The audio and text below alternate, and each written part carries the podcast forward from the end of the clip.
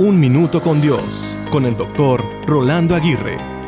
¿Cuántos no hemos tenido momentos difíciles en nuestra vida? Creo que todos nosotros.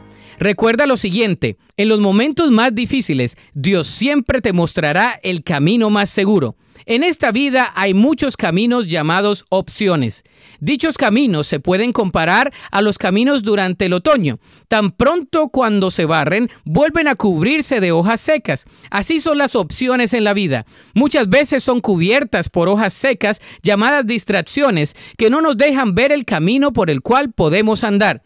¿Qué podemos hacer para tomar el camino correcto? Primero, buscar la dirección correcta y esto solo se puede hacer a través de la palabra de Dios. En segundo lugar, debemos buscar al guía cuando estemos perdidos. Este se llama el Espíritu Santo. Tercero, no debemos ir solos por el camino oscuro. La compañía se puede llamar discípulo o hermano en la fe. Cuarto, no desistas en el camino. Esto se llama constancia y permanencia. Por último, recuerda que Dios está al iniciar el camino, te acompaña en él y te espera al final del mismo. Recuerda que poca gente es capaz de prever hacia dónde les lleva el camino antes de llegar al fin y por eso se requiere de fe. La Biblia dice en el Salmo 119, 105, Tu palabra es una lámpara que me guía mis pies y una luz para alumbrar mi camino.